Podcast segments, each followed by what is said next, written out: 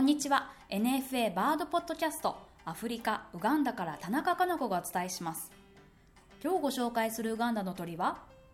ノドグロミツオシエです。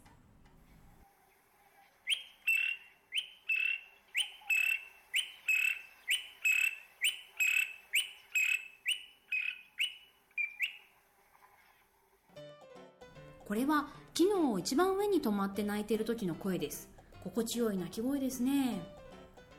ノドグロミツオシエはキツツキ目ミツオシエ科の鳥です。このミツオシエという名前がおそらくとっても気になるところだと思うんですがちょっともったいぶって後にします。ミツオシエ科の鳥はアフリカではサハラ砂漠より南側の地域に約15種類分布してるんですね。オリーブ色とか茶色をしていてどれもものすごいもう地味ではありますが、えー、尾羽の両側に白いラインの縁取りがあってそれが特徴で飛んだ時に目立ちます。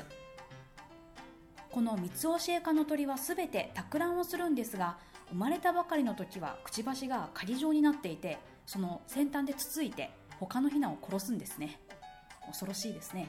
でそしてそのくちばしは大人になると丸くなってきてでオスに至ってはこうピンクになるんですね。でほっぺにも頬紅かいって思わせるような白い点が出てきます。これ一回あの図鑑とかで確認して見ていただくと面白いと思うんですけどだんだんオカマの道を歩んでいくのかと思ってしまいます。この鳥は托卵もそうですが他の生き物に何か物を頼むのが上手なんですね。さああのもったいぶっておりましたがここからは三つ教えという名前の話をします。このノドグロミツオシエ学名が面白くって Indicator indicator というんですね。 Indicator とは日本語で一言で言ってしまうと案内表示という意味なんですがなんでこんな名前がついてるかっていうとこの鳥ミツバチの巣の材料になっている蜜蝋を食べるんですが巣の場所を人に知らせてその巣を壊してもらってから食べるのでこんな名前がついてるんです。詳しく説明しますとあらかじめミツバチの巣を探し当てておいて蜂を食べる動物や人間にこう近づいていって鳴いて注意を引くんですね。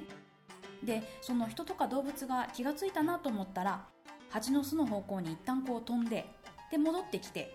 で動物がついてくるかを確認するそうなんです。でその動物に巣を壊してもらってでその巣の蜜蝋を食べるというわけなんですね。なんてこう容量のいい鳥なんだろうなと思いませんか？えさあではこの鳥がどうやって人や動物に蜂の巣があるよって知らせてるかを聞いてみてください。先ほどのさえずりとはちょっと違った鳴き方をします。